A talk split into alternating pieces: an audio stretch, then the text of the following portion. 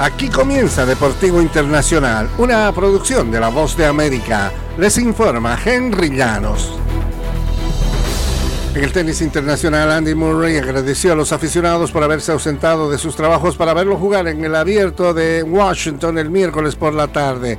Su actuación, con la calidad de otras épocas, hizo que valiera la pena.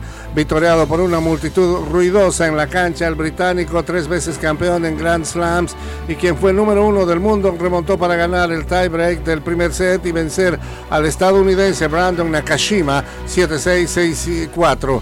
Fue su primera victoria en Washington desde 2018, un punto bajo en la carrera de Murray cuando la fatiga lo obligó a abandonar el tenis por un tiempo sin deseos de jugar más. El astro dejó de sufrir esos problemas y ha demostrado que a sus 36 años todavía tiene el toque. Es agradable estar de regreso y no tener más esos temas y poder jugar sin dolor y competir al más alto nivel, decía. Y nada de bajar la guardia o apelar a procesos de adaptación. Lionel Messi ha comenzado su era en el fútbol norteamericano marcando goles a raudales. Messi anotó por el tercer partido consecutivo y logró su segundo doblete en fila con el Inter de Miami que ha vencido 3-1 al Orlando City en un duelo de 16 avos de final de la League's Cup cuyo inicio se demoró 95 minutos por una serie de tormentas eléctricas.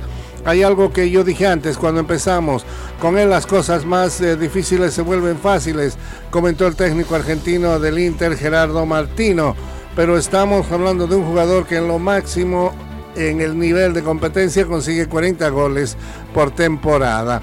Messi abrió el marcador apenas a los 7 minutos, consiguió su segunda anotación a los 72.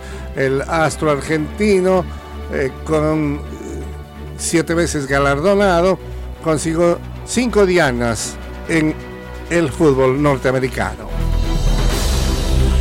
Y antes de despedirse del Mundial Femenino como jugadora por sexta y última vez, Marta abrazó a la capitana jamaiquina Kadija Bunny Shaw. Las eh, Reggae Girls acababan de eliminar a Brasil y Marta mandándolas a casa con un empate 0 a 0 el miércoles por la noche. Shaw compartió palabras emotivas con una mano en su corazón y la otra tomando la mano de Marta. Le acabo de decir que ella no solamente fue una inspiración para mí, sino para muchas jóvenes en el Caribe y alrededor del mundo, compartió Shaw. Con el resultado, Jamaica se ha convertido en el primer equipo caribeño en avanzar a la fase de eliminación directa de la Copa del Mundo femenina. Ella dijo que había observado el recorrido de Marta y la siguió. Y hasta aquí Deportivo Internacional, una producción de La Voz de América.